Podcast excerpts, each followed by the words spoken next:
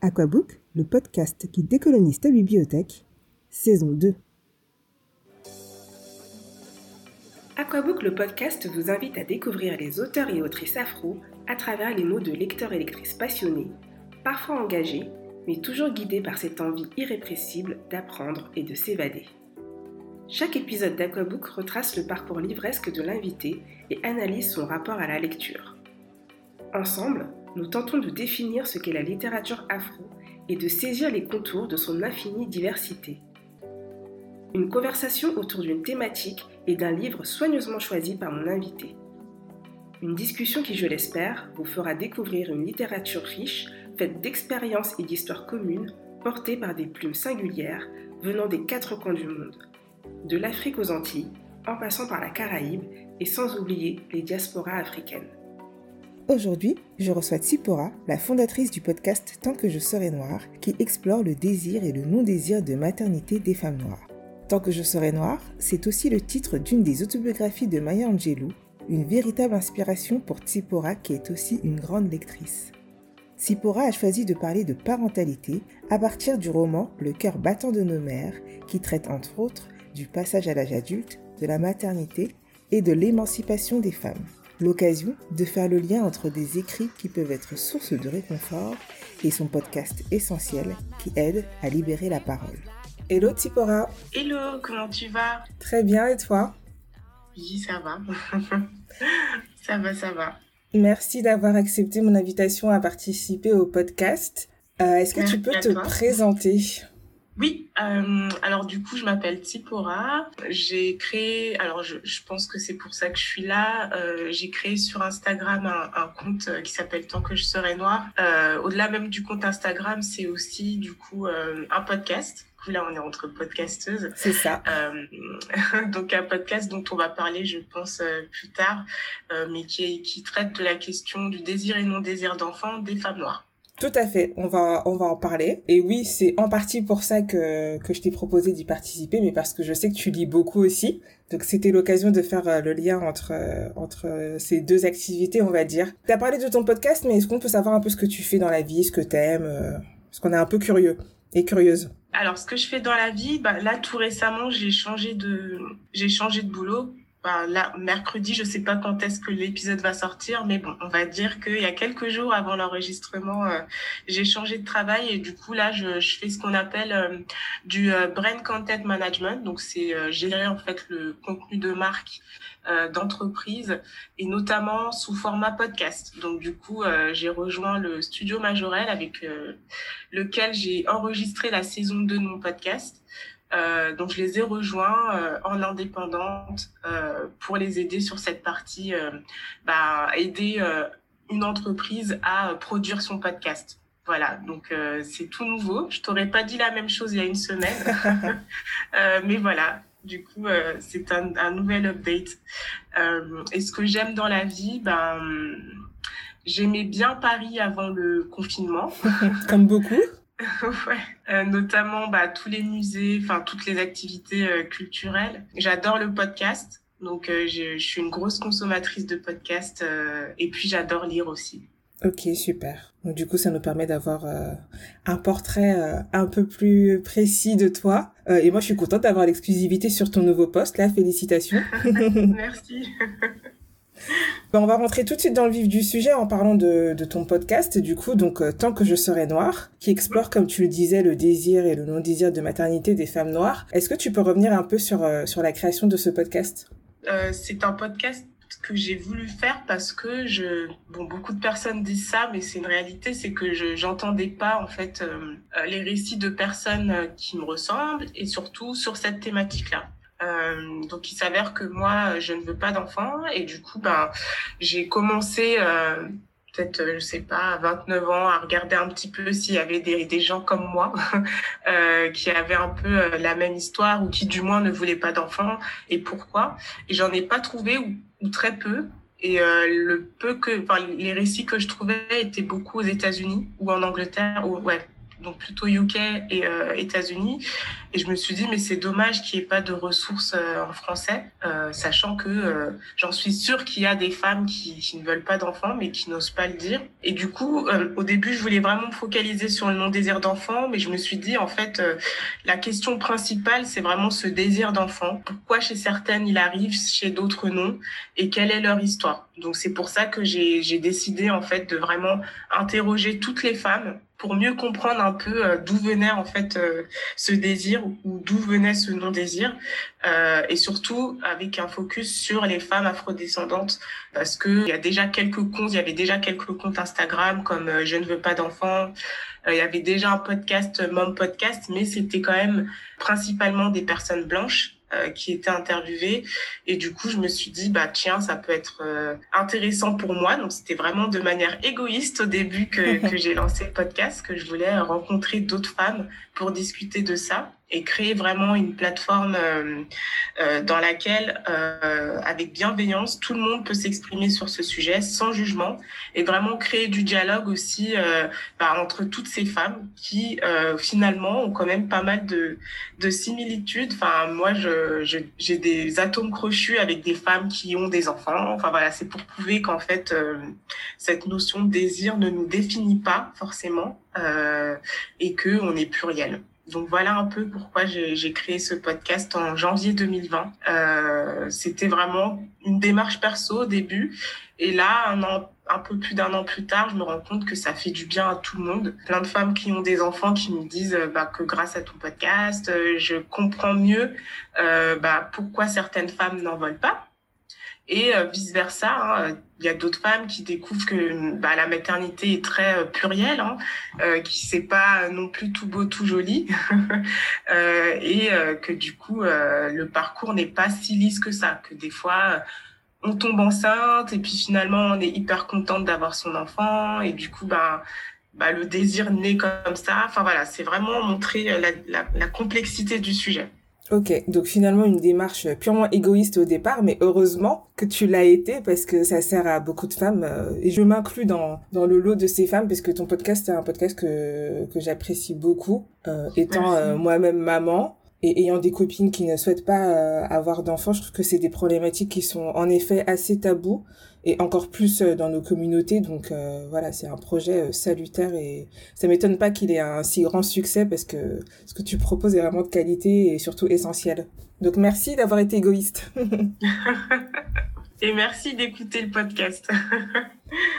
Donc ton podcast s'appelle Tant que je serai noire, qui est donc euh, le, le nom d'un des récits autobiographiques de Maya Angelou. Euh, J'imagine que c'est une personnalité qui t'inspire. Et pour faire le lien avec le podcast, est-ce que tu, tu lis beaucoup? Quel est un peu ton rapport euh, à la lecture? Oui, donc euh, effectivement, c'est très, enfin très peu de personnes au final euh, font le lien, à part ceux qui, celles et ceux qui lisent, euh, le lien avec le nom du podcast et Maya Angelou. Donc c'est tant que je serai noire, c'est la traduction d'un de ses livres autobiographiques que, j'ai dévoré. Enfin, j'ai dévoré la suite. Ben, je pense que j'avais peut-être ouais, 24 à 24 ans, je crois, j'ai découvert Maya Angelou. Donc c'était tard quand même. Et du coup, euh, même si j'avais déjà entendu parler d'elle, mais plutôt euh, ses poèmes.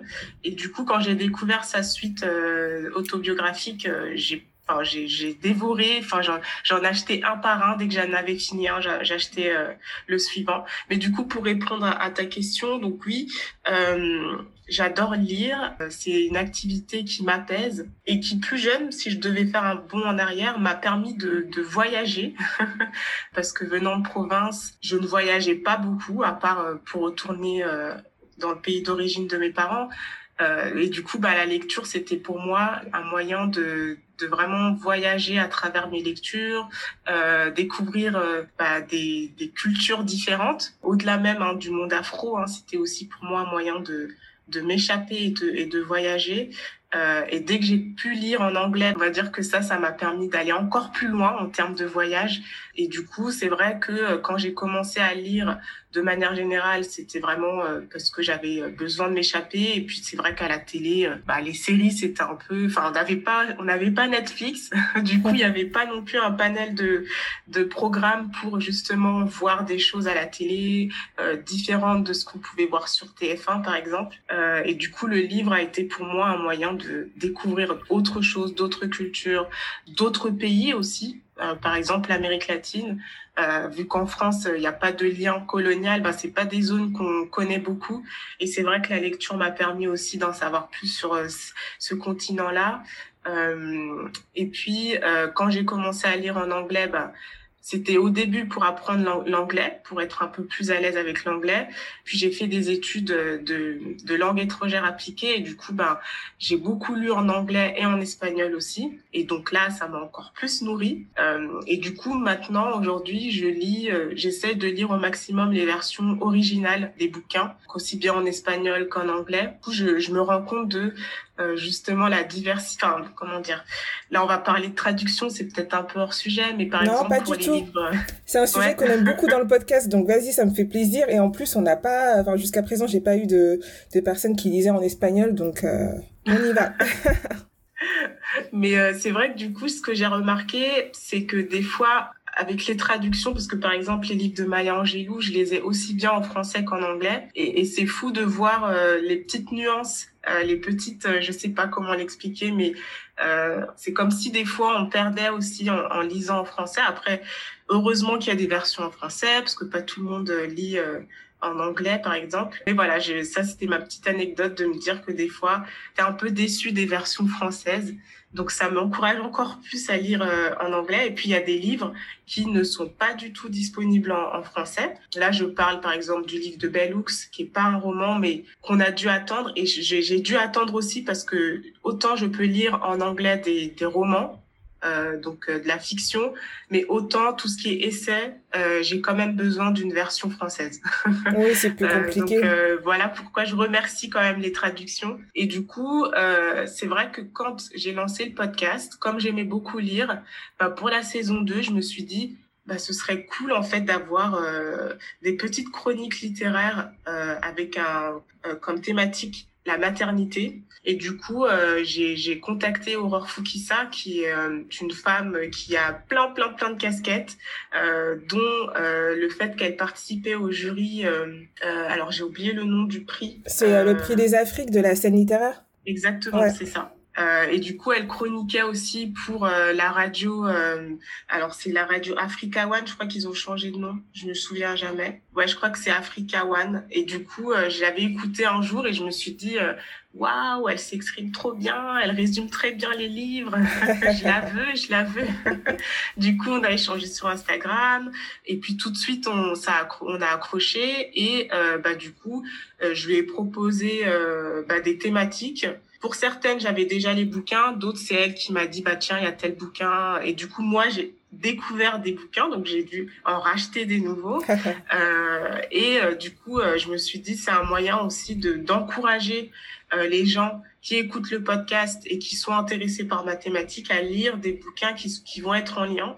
Et des bouquins, c'était beaucoup des romans. Donc, on n'a pas du tout pris de d'essais. Et donc, il y a plein de gens qui nous ont écrit en disant que bah, ils ont pu enfin, ouvrir un peu plus leur bibliothèque, euh, ajouter des nouveaux euh, bouquins. Euh, et Aurore a vraiment le don de donner envie.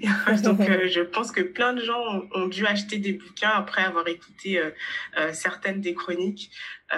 et du coup, voilà, c'était un moyen déjà de faire la promo des, comme tu le fais, hein, des, des auteurs et autrices afrodescendants. Euh, et puis c'était aussi un moyen euh, de montrer que, euh, bah, au-delà de l'expérience personnelle, cette thématique, elle peut aussi être abordée à travers de la fiction, etc. Oui, parce que tous ces livres-là, tous ces romans sont autant de, de ressources qui peuvent euh, nourrir euh, les réflexions ou inspirer euh, d'autres femmes ou les rassurer et se rendre compte qu'en fait, elles sont pas toutes seules et que les expériences sont parfois communes, qu'elles soient positives ou négatives. Exactement, c'est ça. Tu as tout bien résumé. cool. Est-ce que toi, il y a des lectures qui ont nourri ta réflexion sur ce sujet, justement? Est-ce que tu pourrais les partager? Oui, euh, alors déjà, bah, je, je reprends Bell Hooks, Ne suis-je pas une femme? Qui, même si c'est très, très afroféministe, il y a quand même une partie sur euh, justement la maternité euh, des femmes noires. Après, c'est dans le contexte américain, mais euh, c'est intéressant, je trouve, euh, de, de, lire ce livre pour comprendre un peu euh, la complexité et puis ce qui expliquait aussi le trauma que certaines femmes peuvent avoir sans le savoir, notamment sur cette maternité, parce que souvent on se demande s'il y a un lien entre la génétique, entre l'histoire d'une personne et ce qu'elle vit aujourd'hui. Et moi, j'y crois fortement. Euh, le fait qu'aujourd'hui, euh, ben, le ventre des femmes afrodescendantes, ça reste quand même un sujet, euh, bah, c'est un sujet qu'on n'aborde pas beaucoup, mais quand, qui est quand même central. Quand on voit que ça, que c'est, je crois que c'était Macron hein, qui, qui avait deux, qui avait, qui s'était plaint en fait que les femmes africaines faisaient trop d'enfants. Oui, tout à fait, c'était lui. Voilà, on voit que, que les femmes noires, en fait, le, leur ventre ne leur appartient pas encore et que ben, tout le monde peut venir et de, décider du jour au lendemain qu'il faut arrêter de faire des enfants ou en faire plus. Et ça, c'est lié aussi à l'histoire coloniale. Donc voilà, je diverge, je diverge un peu, mais euh, je dirais que le premier bouquin, c'est euh, Ne suis-je pas une femme de Bell Hooks. Après, j'ai lu Le ventre des femmes euh, de Françoise Vergès. Donc pareil, c'est un peu le même, ça revient sur ce que j'ai dit un peu plus tôt, sur cette notion de ventre qui ne nous appartient pas. Donc là, c'est sur les Antilles où elle nous explique un peu bah, la politique française, euh, notamment dans certaines îles par rapport au contrôle des naissances euh, et les, les, les stérilisations euh, forcées, les avortements forcés. Donc là, encore une fois, on voit que c'est la France qui décide euh, si une femme antillaise a le droit ou pas euh, de devenir maman. Donc voilà, ça c'est le deuxième bouquin euh, qui m'a beaucoup appris. Euh, et que j'ai lu aussi avant de lancer le podcast. Euh, il y a le regret, euh, le regret maternel, le regret d'être mère de d'Orna Donat.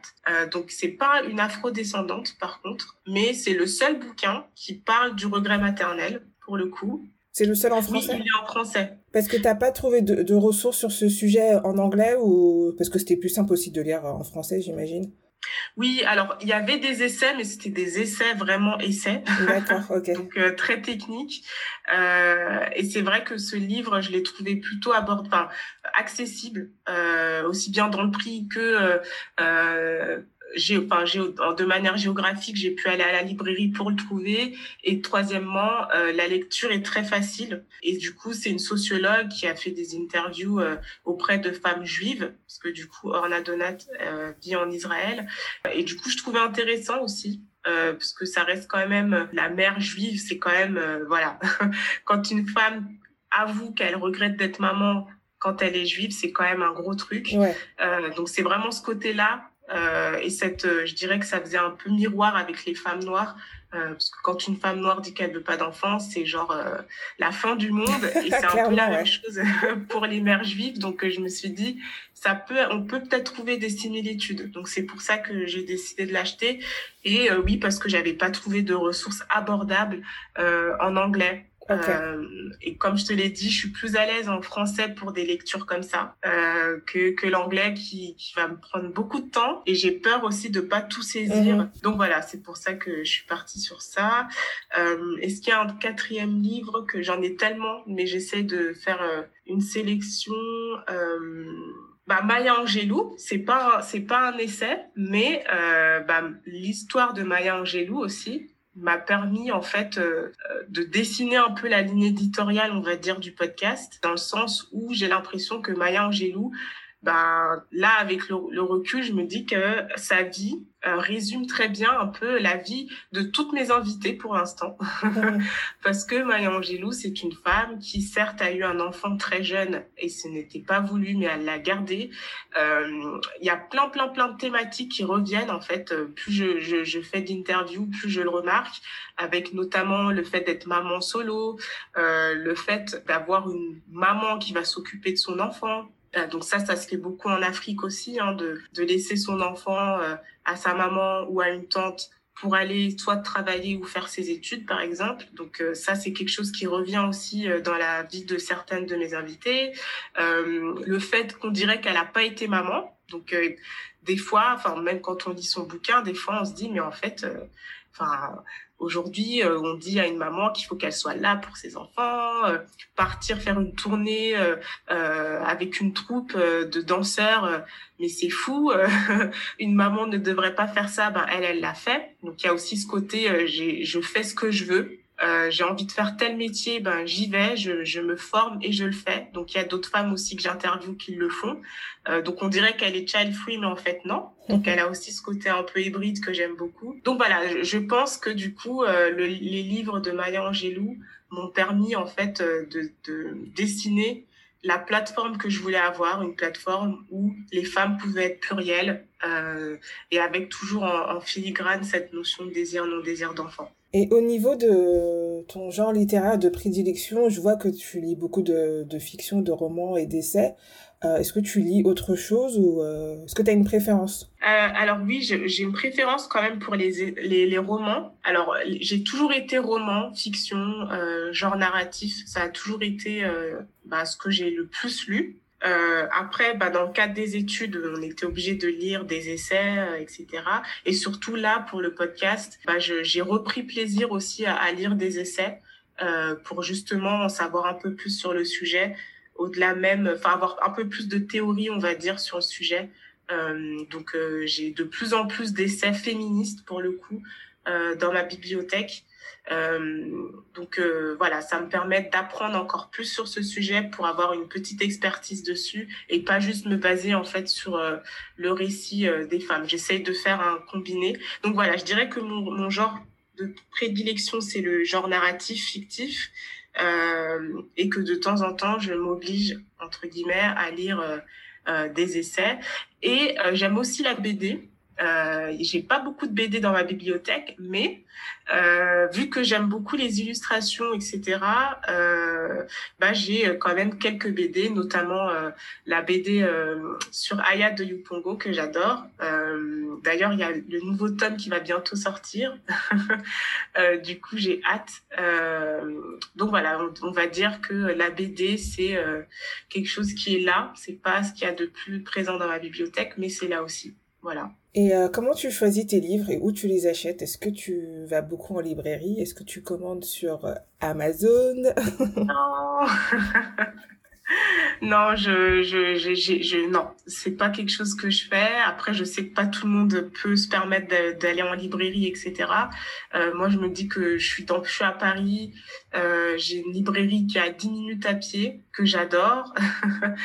je vais me promener euh, je vais me balader dans mon quartier, je passe devant ma librairie, je rentre et euh, bah là je découvre en fait euh, des bouquins. Donc euh, j'y vais vraiment en mode découverte, notamment bah, le livre dont on va parler aujourd'hui, The Mother, c'est quelque chose que j'ai découvert en librairie. après la deuxième manière de trouver mes livres, ça va être grâce au ROCO, en recommandations, donc notamment avec Instagram, des podcasts comme le tien, euh, les chroniques littéraires d'Aurore, ou des copines qui vont me dire tiens, je viens de finir tel bouquin, je pense que ça va te plaire, et du coup là, je vais aller en acheter un. Et du coup, pendant le confinement, il n'y avait pas de librairie, enfin une partie du confinement, les librairies étaient fermées, euh, et du coup, ce que j'ai fait, c'est que la librairie de mon quartier, euh, on pouvait aller sur leur site internet, donc ils étaient ouverts euh, pour le, la, la, collecte. Donc euh, du coup, je, je, commandais en ligne et j'allais récupérer mon livre euh, directement en boutique. donc ça, c'est ce que j'ai fait pendant le confinement. donc voilà, je dirais recommandation et découverte en allant directement à la librairie. Ok, et c'est quoi le nom de, de la librairie dont tu parles? Oui, alors c'est le Merle Moqueur dans le 20e. Ok, ouais. Euh, je crois que c'est la seule que j'aime, parce qu'il y en a d'autres, mais j'ai pas trop accroché. et ce que j'aime bien, c'est que euh, déjà, elle est grande. c'est une grande librairie. Et il y a un rayon féministe. Donc il y a vraiment un rayon où il y a tous les bouquins euh, féministes typiquement, euh, et c'est là que je trouve mes bouquins aussi d'afroféministes, etc. Et il y a aussi un grand rayon BD, donc c'est là aussi que j'ai découvert euh, la BD. Euh, donc voilà, c'est ça, c'est le nom de ma librairie, le Merle Moka. Ouais, bah, elle est assez connue, elle revient souvent dans le, dans le podcast. Ouais. ouais. elle est bien appréciée. Oui, et puis ils sont sympas. Euh, enfin voilà, après c'est pas black owned, euh, mais c'est vrai que vu qu'il y avait le confinement, je suis plutôt restée en mode euh, quartier.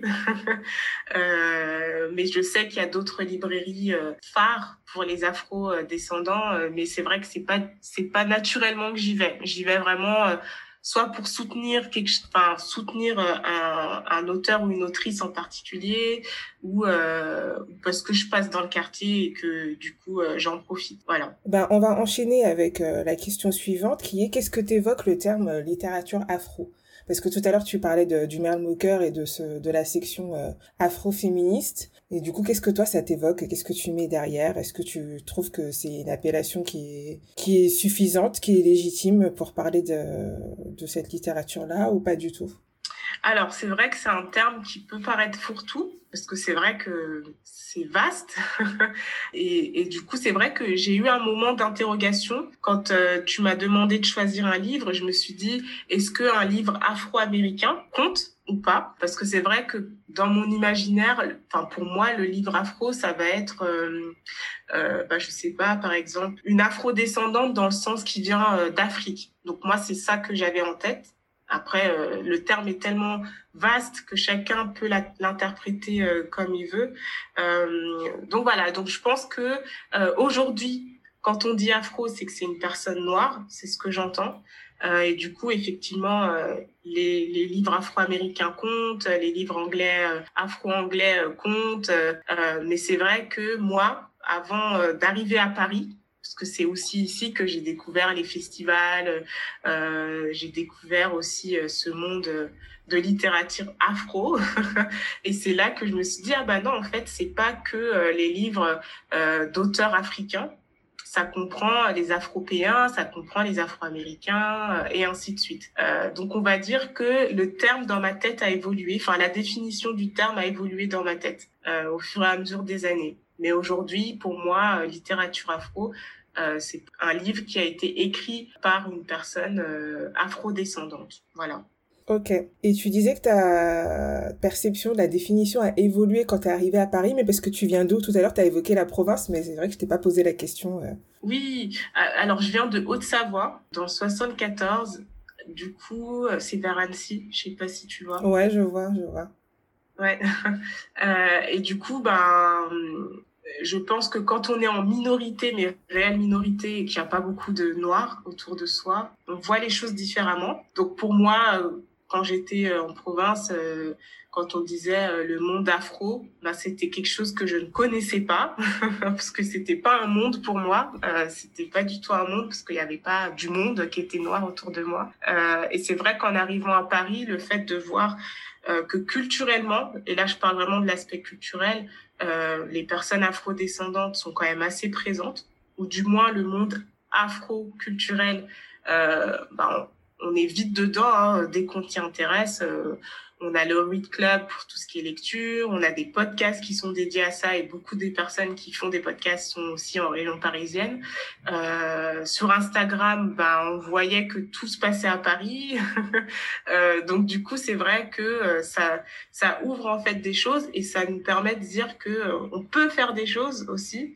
Euh, donc voilà, je, je, pense que ma perspective, enfin que la manière de voir les choses a évolué dans ce sens-là, en me disant ben on est plus nombreux que ça, ça englobe plus de personnes, euh, chose que je ne voyais pas quand j'étais en province.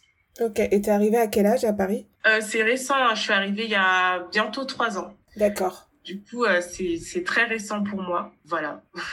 Est-ce que ça veut dire que avant euh, d'arriver à Paris, tu te posais pas forcément de, posais pas de, for de, forcément de questions sur les cultures afro ou que ça t'intéressait moins, euh, tout ce qui est question rapport à, ton identité, à ta personne, de, à ta personnalité de femme afropéenne, tout ça. Est-ce que c'est le fait d'arriver à Paris qui a aussi créé euh, des questionnements chez toi et le fait de te dire qu'il y avait tout ça qui existait aussi, de, plus t'y intéresser toi-même? Alors, je dirais que j'ai toujours été intéressée par mes origines africaines, dans le sens où, euh, bah, quand euh, pour moi, afro, c'était bah, l'Afrique en fait. C'était de lire des, des, auteurs africains et africaines, d'écouter de la musique africaine. Enfin, ça, je le faisais déjà. Euh, et je me rattachais en fait à ça parce que j'avais que ça. C'était vraiment le lien avec l'Afrique qui faisait que euh, j'avais euh, j'avais une touche afro dans ma vie euh, à travers la nourriture, mes parents parce qu'ils étaient à côté de moi donc c'était aussi l'Afrique, la lecture. Enfin et du coup ça paraissait loin pour moi. C'est pas que je m'y intéressais pas mais c'est que c'était loin. Euh, c'était de la littérature qui m'amenait loin en termes de voyage, ça m'amenait directement en Afrique. Euh, en termes d'événements, bah en fait, il n'y avait pas d'événements afro. Euh, du coup, euh, c'était soit on regardait euh, des clips à la télé ou on écoutait de la musique, mais voilà, c'était pas accessible. mais c'est pas pour autant que je m'y intéressais pas. Et du coup, je dirais que la nouveauté pour moi, ça a été d'avoir une accessibilité facile en fait à à mes origines en fait, parce que du coup, le monde afro-parisien me permet d'avoir un lien plus fort avec mes origines parce que je peux y avoir accès tout le temps. J'ai pas besoin d'attendre d'aller au Sénégal ou j'ai pas besoin d'attendre de trouver un bouquin euh, euh, d'un auteur africain euh, pour avoir un lien. Il suffit que j'aille, par exemple, même à Château d'eau ou Château Rouge pour voir des personnes afrodescendantes, pour trouver de la nourriture il y a aussi cette accessibilité là hein, par rapport à la nourriture. Donc, je pense que j'avais un fort besoin mais du coup, c'était pas si accessible que ça euh, pour moi. Euh, que là, du coup, déjà, ça me permet de voir qu'il y a une palette euh, de personnes et de, projets de personnes afrodescendantes, que quand on n'a pas beaucoup de choix, bah, on a accès toujours un peu aux mêmes choses. Euh, et c'est pas si riche. Voilà, c'est vraiment, je pense, une question d'accessibilité et de choix aussi. Alors, comme tu viens de l'évoquer, tu disais que tu as toujours été euh, bah, connecté en fait euh, à tes origines afro et que tu lisais des auteurs et des autrices euh, afro avant de déménager pour Paris. Est-ce que tu as des auteurs et des autrices justement à, recommander, des romans qui t'ont marqué, que tu aimerais bien partager et peut-être donner envie à d'autres personnes de les découvrir? Oui, alors l'un des premiers que j'ai lu, je crois que c'est L'enfant noir de Kamara Lai, que j'ai beaucoup aimé et que mon père m'avait proposé de lire quand il a vu que je commençais à m'intéresser à ce sujet-là. Euh, il m'a dit que bah, ça permettrait de comprendre un peu mieux sa jeunesse, euh, dans quel environnement il vivait, etc. Donc c'était euh, non seulement ma première, euh, mon premier livre on va dire afro, mais aussi c'était un moyen de, de mieux connaître euh, l'histoire de mon père à travers un livre. Donc euh, je dirais oui, l'enfant noir de Kamara euh, que j'ai beaucoup aimé, surtout le rapport de, de l'auteur, enfin de, du personnage principal avec sa maman. Et du coup, mon père m'avait dit, tu verras ce passage, ça explique la difficulté en fait pour un parent ou une maman de laisser son enfant partir pour faire ses études, euh, etc. il me disait, moi, je suis un enfant en fait des indépendances. Du coup, bah, pour les parents, c'était quelque chose de totalement nouveau. Euh, euh donc, il y a plein de notions comme ça qui dont il me parlait, mais que j'arrivais pas à comprendre parce que c'était pas ma réalité. Et grâce à ce livre, j'ai pu euh, mieux comprendre, même si c'est beaucoup plus complexe que ça, mais comprendre un peu euh, euh, ben, tout ce qu'il a pu vivre et tout ce que sa maman, par exemple, a pu vivre. Euh, le fait que ben, quand un enfant part, et eh ben, il faut pas pleurer. Parce que c'est un signe de faiblesse et ça peut porter le mauvais œil aussi sur l'avenir de l'enfant. Enfin, c'est des petits trucs comme ça que j'ai pu aussi revoir quand moi je suis partie, parce que finalement, je pense que chacun reproduit un peu ce qu'il a vécu. Euh, donc voilà, c'est un bouquin que j'ai beaucoup aimé. C'était le premier. J'ai beaucoup lu aussi euh, En pâté bas, notamment L'enfant Peul. Pareil, c'est encore une reco de mon père, mais euh, j'ai beaucoup apprécié. Après, si je refais un bond dans l'histoire, euh, je dirais que Mariam Abba aussi, Une si longue lettre. Euh, ça, c'est ma première entrée en matière dans le féminisme, même si je savais pas ce que c'était à l'époque. Mais ça a été pour moi un super beau roman euh, très complexe, je trouve, dans le sens où c'est vraiment, euh, bah, c'est une histoire qui euh, qui m'a beaucoup marqué dans le sens où je comprenais pas au début, je me disais mais je comprends pas euh, pourquoi est-ce qu'elle fait ça? Enfin voilà, j'avais plein d'interrogations et ça montrait aussi que mon côté occidental était quand même très présent. Euh, mais c'est vrai qu'en le relisant plus tard, ben ouais, je me suis dit waouh, ce bouquin, franchement, euh, c'est c'est un chef-d'œuvre. Chose que plus jeune, je j'ai pas réussi, je pense, à, à capter. Et tu l'as lu à euh, quel âge? Pardon? Tu l'as lu à quel âge? Alors, euh, j'étais encore chez mes parents. Donc je pense que je devais avoir, j'étais au lycée, donc ouais, je devais avoir 16 ans peut-être. Parce que je pense que ça joue aussi, tu vois, tu parlais de ton côté occidental, mais il y a aussi l'âge qui fait qu'on perçoit pas les choses de, de la même manière. Et en effet, je pense qu'à 16, 17 ans, 18 ans, on a encore des bébés, quoi. Exactement. Donc du coup, ouais, euh, tu as raison de, de relever aussi l'âge. Euh, et ce serait intéressant que je relise des livres que j'ai lus euh, plus jeune pour voir un peu euh, comment je me sens aujourd'hui en les lisant. mais euh, ça, c'est les trois livres principaux. Enfin, il y en a d'autres, mais c'est vraiment les trois livres qui m'ont marqué plus jeune. C'était ça pour moi, la littérature afro. Euh, et après, ben, il y a eu euh, Marie Scondé. Ça, je l'ai lu plus tard. Hein. Je peut-être, euh, ben, en arrivant à Paris, j'avais fait, je crois, j'avais fait euh, le salon du livre, donc le dernier, parce qu'après il y a eu le confinement. Ouais. et c'est là en fait que que j'ai que j'ai acheté ces bouquins, notamment Ségou. Et du coup, c'est vrai que j'aime beaucoup ces livres qui font un lien aussi avec la période esclavage. Enfin voilà, c'est c'est des livres qui sont durs à lire mais je trouve que chaque auteur, chaque autrice arrive à le raconter à sa manière. Léonora Miano aussi l'a fait. Enfin voilà, je, c'est des bouquins du coup euh, qu'il faut avoir, je pense, pour montrer la complexité aussi euh, de, de ce sujet. Mais c'est vrai que là, par exemple, en ce moment, j'ai moins envie de lire ce type de livre-là parce que ça me met en rogne. je suis plutôt aujourd'hui à me dire, euh, ça me saoule en fait. je dirais pas que c'est du trauma porn, mais là, j'ai pas envie de ça. Euh, je pense qu'à un moment donné, il fallait, il faut le lire. Euh, mais là, j'ai envie de lire des choses un peu plus positives, euh, qui vont un peu plus euh, aller de l'avant, euh, donner des pistes de réflexion pour aller de l'avant. Donc, par exemple, Afrotopia de Féline Sarr, ça m'a fait du bien parce qu'il y a aussi, certes, on fait un constat, mais il y a aussi cette volonté de bouger en fait. Donc je pense que tout est complémentaire et selon les périodes de sa vie, ben, on va lire des choses différentes. Donc du coup, c'est des livres que je ne lirai pas. Donc par exemple, Ségou, je pense pas que je vais le relire maintenant, peut-être plus tard, euh, mais je pense qu'il faut le lire à un moment donné. Ok. Est-ce que tu as d'autres euh, exemples de livres un peu, on va dire, feel good que des gens pourraient, euh, pourraient lire s'ils ne veulent pas retomber dans tous les sujets euh, esclavage, colonisation et compagnie? Alors, j'ai... Alors, attends, je regarde... Je vais regarder ma bibliothèque qui est là. Je vais te dire s'il y a un truc qui me saute aux yeux et qui n'est pas... Je ne lis pas que des livres gore et tristes, je vous promets.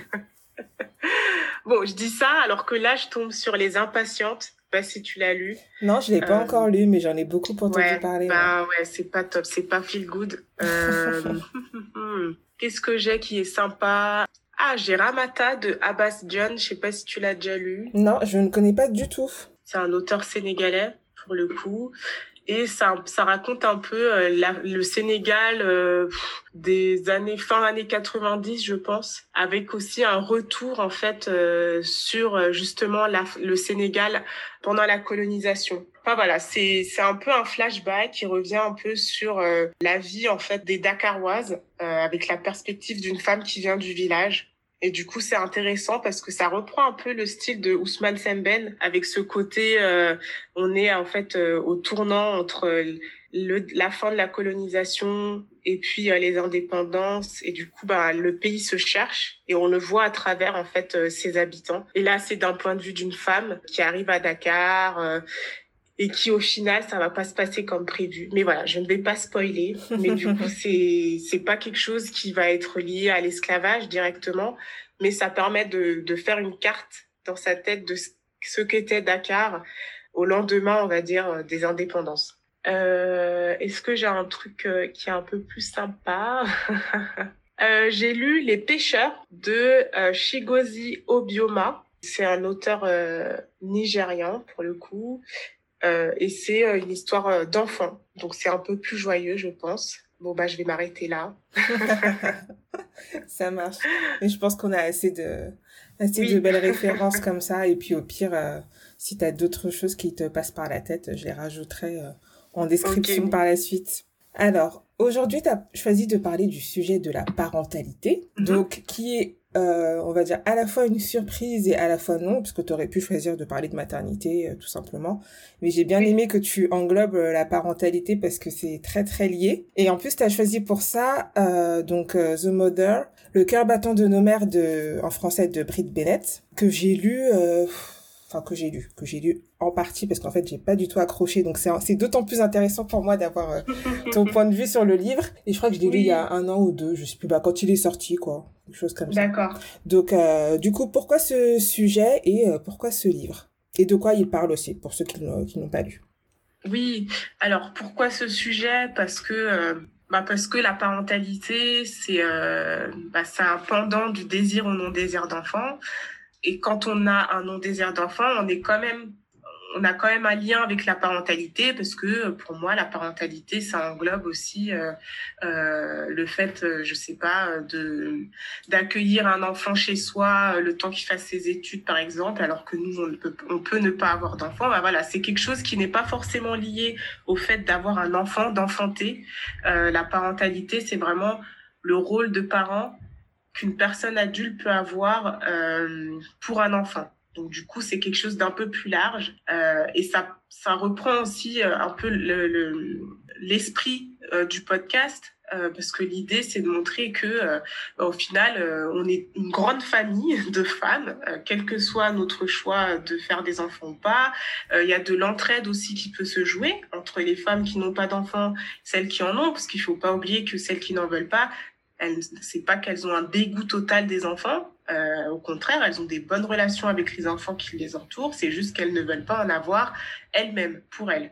Euh, et du coup, il y a plein de femmes que j'interroge qui me disent que ça les dérangerait pas de s'occuper euh, de leur nièce, par exemple, qui ont un, fort lien avec leur nièce. Et du coup, cette notion de parentalité s'applique aussi aux femmes qui n'ont pas d'enfants. Et du coup, c'est ce thème-là qui m'a plu parce que je trouve que si tout le monde avait cette manière de penser en tête, bah, il y aurait plus tellement cette volonté à, à, faire des différences en disant bah toi t'es pas une vraie femme parce que t'as pas d'enfant euh, etc mais plutôt à se dire que chacune selon son histoire peut aussi euh, apporter en fait euh, et permettre à un enfant bah, d'avoir toutes les clés en main on, parle de littérature afro, d'Afrique, etc. Euh, ce, cette, cet adage qui dit qu'il faut tout un village pour euh, élever un enfant, euh, je pense que le terme parentalité permet de l'appliquer. Donc voilà pourquoi j'ai choisi ce thème-là. Et concernant le livre, pourquoi ce livre? C'est intéressant que tu me dises que c'est un livre qui t'a pas forcément plu ou que tu n'as pas fini.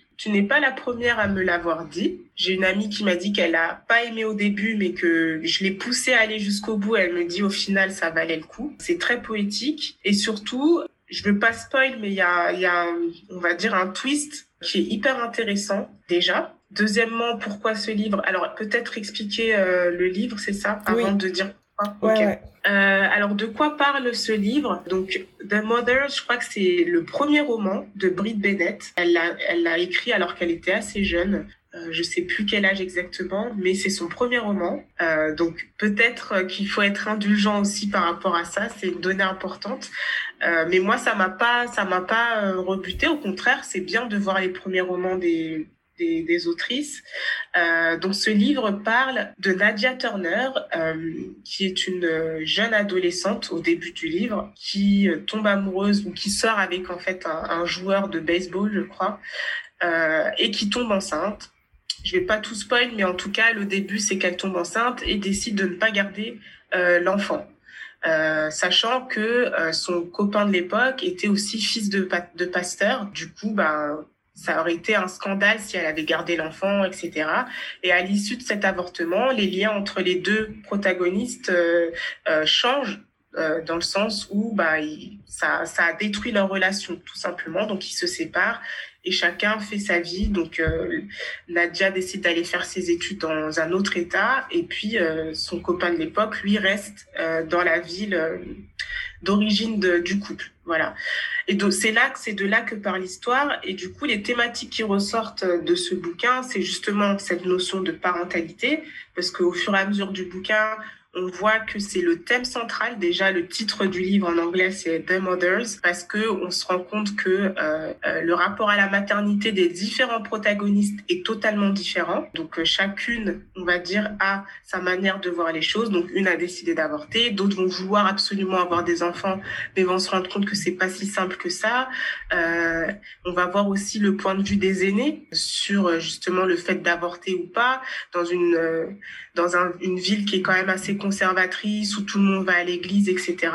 Donc, je pense que dans ce livre, ce qu'il faut retenir, c'est la notion donc euh, de choix, donc par rapport à, à ce qu'on veut faire de son corps, ou garder ou pas un enfant. Donc ça, c'est, je pense, surtout pour un livre euh, américain, parler d'avortement, c'est toujours un peu touchy. Donc rien que pour ça, je dis bravo en fait euh, à l'autrice. Ensuite, il y a aussi le côté infertilité, donc c'est un sujet qui ressort aussi, et ça montre aussi cette fameuse, euh, comment dire, le fait que certaines femmes qui n'ont pas d'enfants vont mal prendre le fait que d'autres peuvent en avoir mais décident de ne pas en avoir. Donc il y a aussi cette notion de c'est égoïste de ta part de pas vouloir d'enfants parce que moi tu vois j'en veux mais je peux pas. Euh, donc ça interroge aussi euh, la responsabilité de chacune. Est-ce que parce que moi je ne veux pas d'enfant, je suis responsable de ton malheur? Oui ou non. Donc ça interroge aussi euh, ces questions-là euh, et ça permet aussi de voir une autre perspective. Donc euh, je sais que c'est quelque chose qui peut facilement revenir, surtout bah, dans les communautés afro. Être infertile, c'est grave. c'est un sujet qui est extrêmement grave, qui est hyper tabou et une femme peut facilement être rejetée en fait de sa communauté de part du fait de son infertilité. Donc ça interroge plein de choses. Il y a aussi la question de est-ce que c'est l'homme ou la femme qui, euh, qui est infertile. Ouais, justement, c'est ce que j'allais dire, parce que parfois, c'est même pas la femme qui est infertile, c'est l'homme. Mais bon, comme c'est encore plus tabou, on met tout sur le poids de, enfin, on met tout le poids sur les épaules de la femme, quoi. Exactement. Et du coup, on en parle aussi dans le livre. Euh, et puis, il y a aussi, euh, je dirais, les rapports entre enfants et parents. Donc, encore une fois, il y a la notion de parentalité aussi dans ce sens-là. Connaître cette notion, c'est obligé si on a des parents. Donc, euh, dans le livre, on voit que le rapport entre Nadia Turner, l'héroïne, et son père sont assez. Il n'y a pas de rapport au début. Ils sont vraiment en mode colocation parce que du coup, vous allez voir que Nadia n'a plus de maman et euh, le fait qu'il n'y ait plus de maman à la maison, ça, ça a vraiment détérioré les rapports entre euh, le père et la fille. Et c'est vraiment en vieillissant qu'elle va se rapprocher de son père.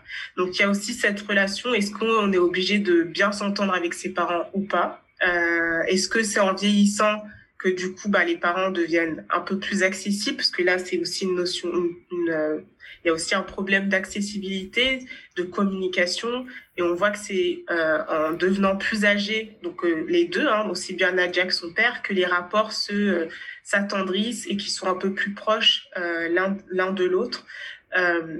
donc voilà, donc je pense que les trois sujets qui m'ont vraiment plu dans ce bouquin, c'est le fait que l'autrice a eu le choix de pas garder son enfant, qu'on parle aussi de l'infertilité, qu'on parle des rapports entre parents et enfants.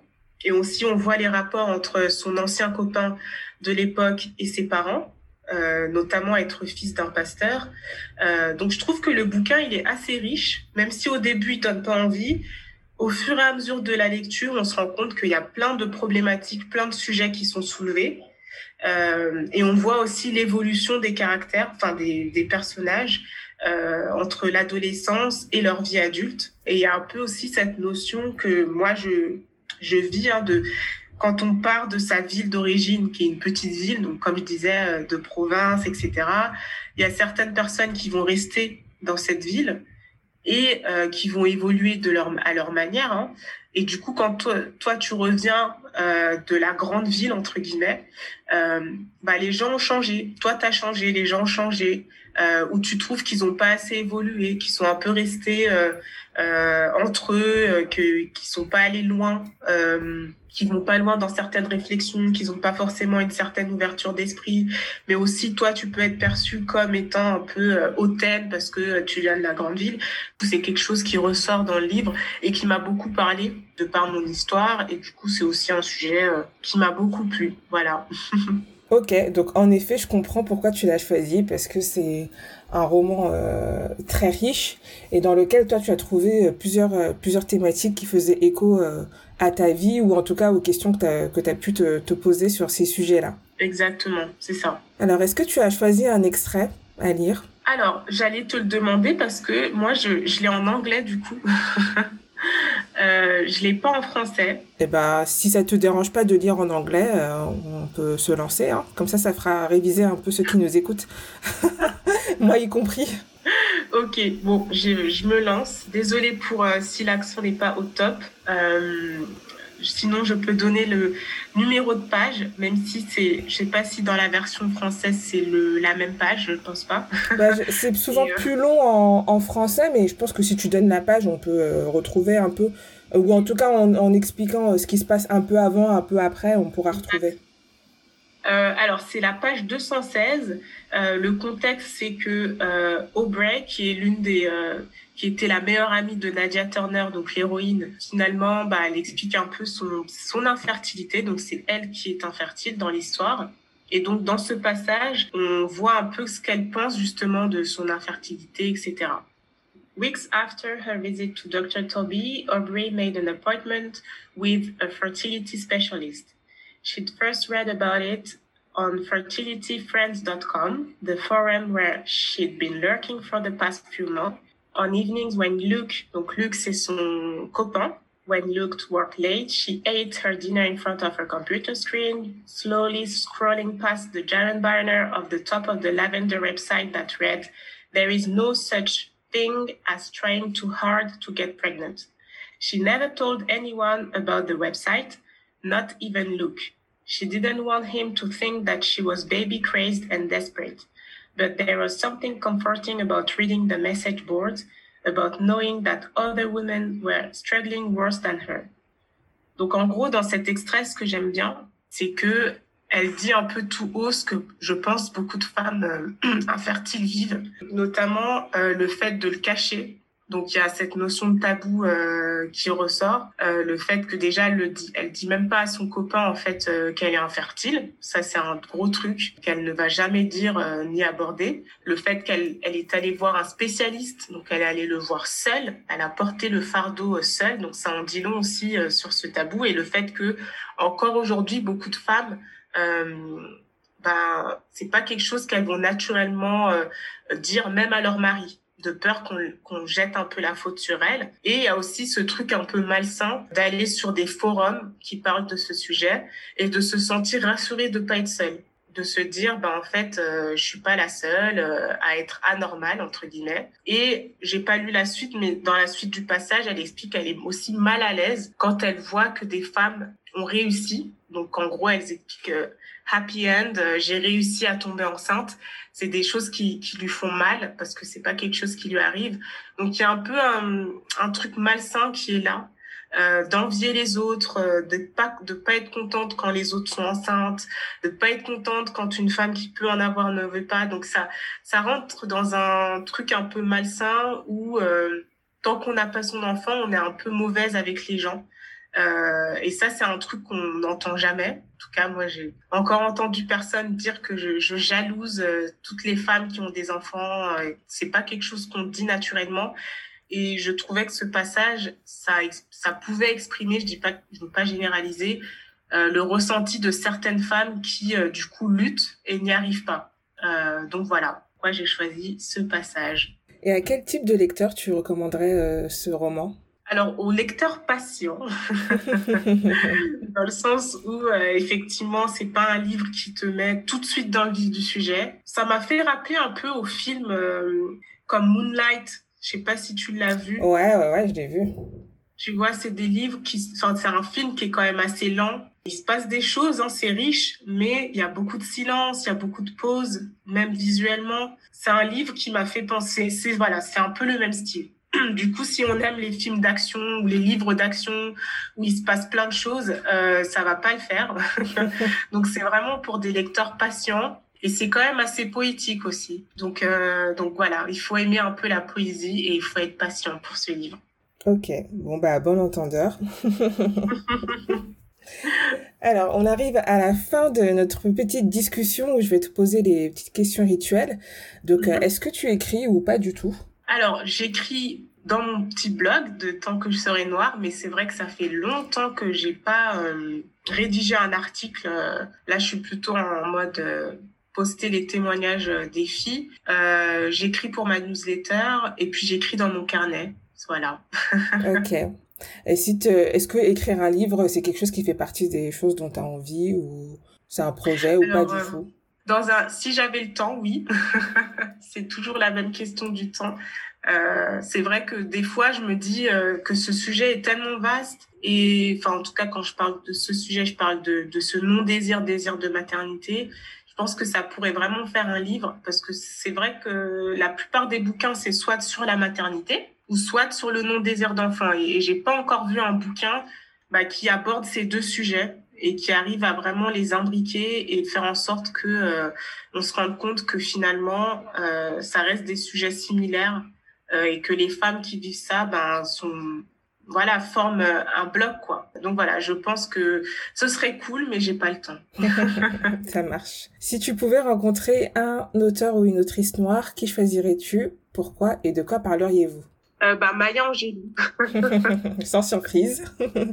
Sans surprise. Euh, et je pense que je parlerai de son passage en Afrique, de pourquoi elle a voulu y aller, même si elle en parle un peu euh, dans son bouquin. Euh, oui, c'est quelque chose que j'ai envie de savoir. Pourquoi est-ce qu'elle a choisi de, ouais, d'aller en Afrique euh, qu'est-ce qui l'animait, pourquoi, euh, et surtout, et aussi pourquoi elle s'est lancée dans, dans les, les civil rights movement, pourquoi est-ce qu'elle a marché, pourquoi, enfin voilà, c'est vraiment de savoir qu'est-ce qui l'animait dans son militantisme. Et euh, bah, question suivante, c'est est-ce qu'elle avait un regret maternel ou pas?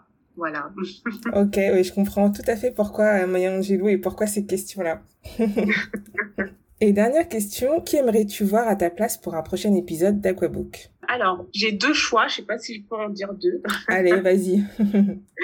bah, Aurore, Aurore Fukita, je pense qu'elle aurait tellement de choses à dire, euh, même si, voilà, on l'a entendu plusieurs reprises, mais on l'a jamais entendu de manière intime. Enfin, voilà, à chaque fois c'était des chroniques, etc.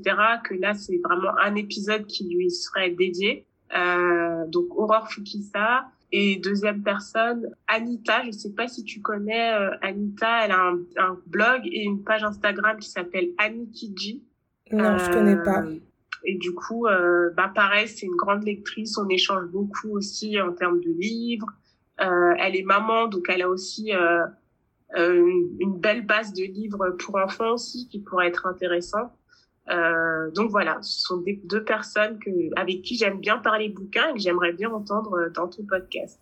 ok, bon bah c'est bien, euh, c'est bien noté, c'est bien enregistré. Super. On va voir si j'arrive à concrétiser tout ça par la suite. Ok, super. Mais du coup, Tsipora, merci beaucoup pour euh, pour cet échange. J'étais très très heureuse de t'avoir euh, dans le podcast parce que je suis ce que tu fais et, et j'aime beaucoup ce que tu fais. Donc c'était bien de d'avoir un peu euh, l'envers du décor et de rentrer un peu dans ton intimité, de voir un peu ton cheminement, tes réflexions, tes inspirations littéraires. Donc merci d'avoir joué le jeu. Merci à toi et euh, beau travail avec ton podcast. Euh, continue et j'ai hâte euh, du coup de voir la suite, de voir la suite, de découvrir d'autres bouquins. Même si là ma bibliothèque me fait un peu la gueule parce que j'ai plein de livres en retard. Mais merci beaucoup pour ton travail. J'espère que cet épisode vous a plu. Pour soutenir le podcast n'hésitez pas à vous abonner et à laisser 5 belles étoiles et un petit commentaire sur iTunes.